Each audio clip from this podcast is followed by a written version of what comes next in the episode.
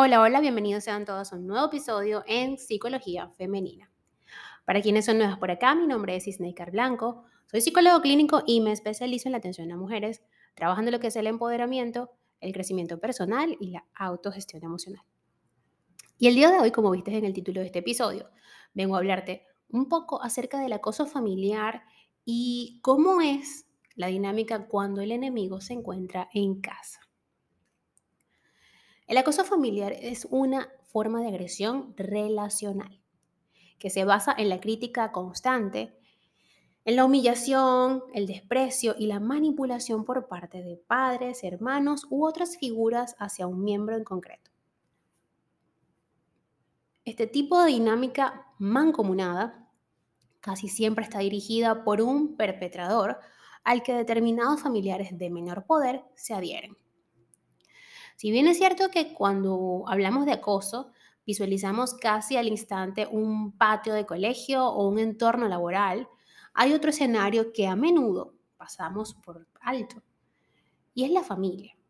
La familia también acosa y derriba, y esa embestida psicoemocional puede ser en ocasiones tan o más lasciva que las experiencias de bullying escolar lesivo, perdón, quise decir, no lesivo. Tener el enemigo en casa supone no disponer de ningún refugio o fuente de apoyo. Crecer siendo la oveja negra o el patito feo resulta traumático y por lo general esas situaciones no se resuelven al llegar a la edad adulta. Tener uno o varios intimidadores mismo, con tu mismo código genético, mejor dicho, conlleva tener que hacerle frente a situaciones incómodas, a pesar de que ya no se viva en el núcleo familiar. Así que intentemos hacer una radiografía más detallada de esta realidad. A menudo solemos decir que la forma más común de evitar eh, a un acosador es alejándonos de esa persona o de esa presencia. Sin embargo, como bien sabemos, esto no siempre es posible. El niño que es acosado debe volver cada día al colegio. El trabajador que padece de moving debe cumplir con su jornada laboral. Y la persona que es víctima de acoso familiar pasa muchos años en un entorno del que es imposible huir. Es más, en ocasiones estas dinámicas agresivas se perpetúan aun cuando las víctimas o la víctima ya ha llegado a la edad adulta. Porque el matón o los matones familiares, matones emocionales, toman una víctima y rara vez dejan de reforzar esa conducta de abuso y derribo. Lo más grave es que suelen existir una alianza o un silencio por parte de los otros miembros. Esta forma de violencia intrafamiliar no es nueva. Se trata de una realidad con larga tradición que queda habitualmente silenciada en nuestra sociedad.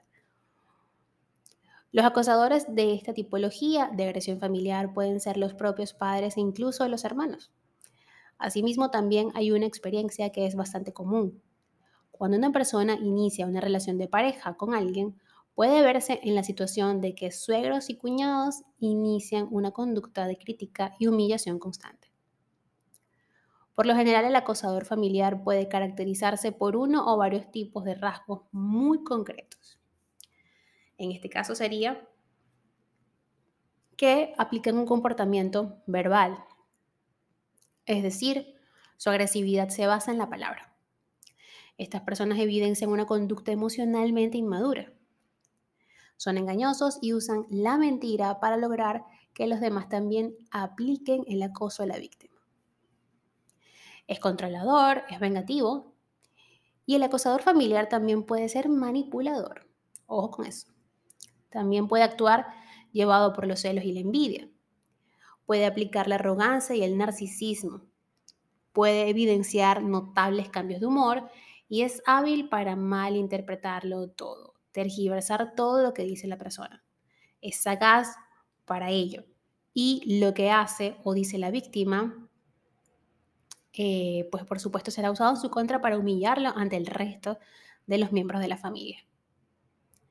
El hecho de que determinadas figuras sean familiares nuestro no justifica esa conducta de acoso. Tomar distancia, romper el contacto e incluso proceder a una denuncia es completamente ilícito en estos contextos. El acoso familiar puede ser confuso al principio. Lo es cuando aún somos pequeños y normalizamos ciertas dinámicas. Sin embargo, a medida que crecemos, tomamos conciencia de que el comportamiento de nuestro padre, madre o hermano no son permisibles, porque hacen daño, nos intimidan y roban aquello a lo que todos tenemos derecho, el respeto y el bienestar. Los signos de acoso son muy variados, pero es necesario reconocerlos lo antes posible. Entre ellos tenemos que se humilla a la víctima por cómo es, lo que hace y lo que dice. La convierten en el patito feo de la familia. La infravaloran. La silencian, le hacen el vacío, no le dan presencia o importancia a esa persona en el seno familiar. Se aplican conductas de crítica y desprecio constante. Se convierten o se convierte, mejor dicho, la víctima en la oveja negra de la familia. Crean caos, convirtiendo todo o toda conversación en discusión, atribuyendo culpas y haciendo afirmaciones falsas. Aplican el chantaje emocional y la manipulación. Usan comparaciones denigrantes, es decir, por ejemplo, tu hermano o tu hermana es mejor persona que tú. Utilizan conductas de superioridad. Aplican bromas dañinas y comentarios denigrantes. Es como acusar a la víctima de egoísmo, de que solo tienen en cuenta sus propios intereses. Ahora, los efectos psicológicos asociados a este acoso tienen que ver con que la familia acosadora actúa como un animal territorial. Muchas veces el hermano, el cuñado, la madre, el suegro o el padre que acosa lo hace motivado por los celos, por esa envidia que busca expulsar a alguien del núcleo familiar, sin importar que esa persona sea un pariente cercano.